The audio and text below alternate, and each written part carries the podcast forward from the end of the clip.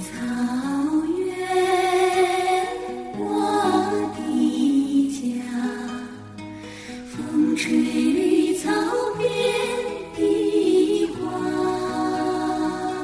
这些日子，来自草原的歌声不时从心头滚过。为什么我们的眼里总含着泪水？因为我们对这片土地爱的深沉。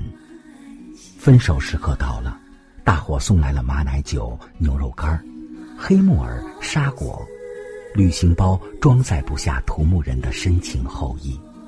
拥抱的手不愿松开，分别时又不敢回头，害怕流下的眼泪让人看见，却在心中喊道：“美丽的科尔沁草原，魂牵梦绕的土木集，我还会回来的。”乡情是每个人不能割舍的真情，一声声叮嘱，一声声嘱咐，常回来看看，常回家走走。我不住的点头，回应着所有人的盛情。我说，我把儿子送到东北读大学，就是为了有机会常回来看看。高兴的看到儿子和同学的孩子互留手机号，心想，下一代的交往已经开始。我与草原的情谊得到了延续，是最让人感到欣慰的。美丽的科尔沁草原，魂牵梦绕的土木集，我还会回来的。